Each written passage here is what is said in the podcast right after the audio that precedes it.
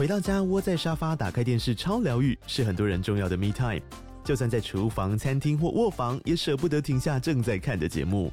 如果你对自己的疗愈时光有高品质追求，LG 连续十一年销售第一的 OLED 是不二首选。OLED 价格亲民又高质感的 A3 经典系列智慧电视，支援杜比世界与杜比全景声，追大场面的戏剧超过瘾。现在 LG 推出限量优惠，购买五十五寸 OLED A3 电视，再带一台二十七寸的 StandBy Me 闺蜜机，只要六万多块。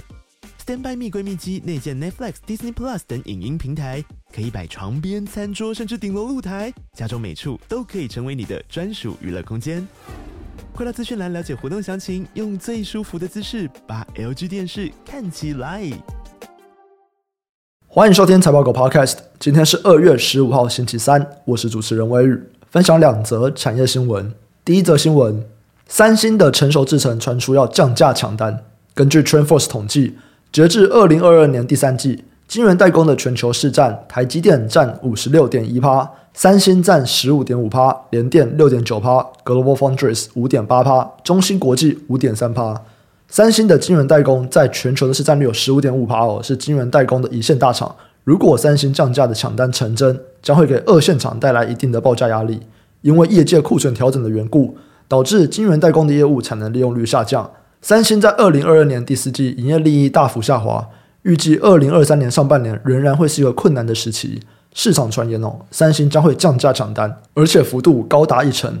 联电、世界先进也开始有条件的对客户降价。三星也同时在争取高通的订单回流。根据经济日报的报道，供应链表示，三星的晶圆代工在降价以前，报价就已经略低于同业哦。如果我降幅再达到一成，将会对同业造成很大的压力。台晶院的总监表示，降价主要会影响到二线的晶圆代工厂，他们可能要跟进降价来维持竞争力。这边的概念股有晶圆代工。第二则新闻，中国最先进的记忆体公司长江存储，全球的市占接近五趴。是全球第六大的 3D NAND 晶片制造商，受到美国半导体禁令冲击，最近几个月，长江存储大幅的削减设备订单，中国设备商华创科技被取消了约七成的订单。此外，公司也决定裁员十趴，确定推迟武汉第二座晶圆厂的建厂计划。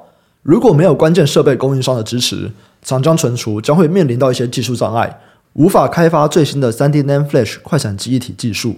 目前，中国在这部分的技术仍然需要一定程度的资源。业界评估，记忆体大厂陆续减产，调降资本支出，加上长江存储难以扩张市场，产量大幅下滑，将有利 NAND 晶片的市况，带动报价提早落底。这边的概念股有记忆体、NAND Flash、记忆体模组。以上新闻相关资讯和相关概念股的清单，我们都列在网站上，点选资讯栏财报狗新闻链接都可以看到，也可以透过这个链接订阅财报狗新闻。我们每天都会帮你整理产业动态，还有最新消息寄到你的信箱。等一下七点，我和小郑会来聊威腾 WDC 这间公司的最新季报，同时也会来聊 HDD 还有 NAND 接下来的产业发展状况。待会七点再见，拜拜。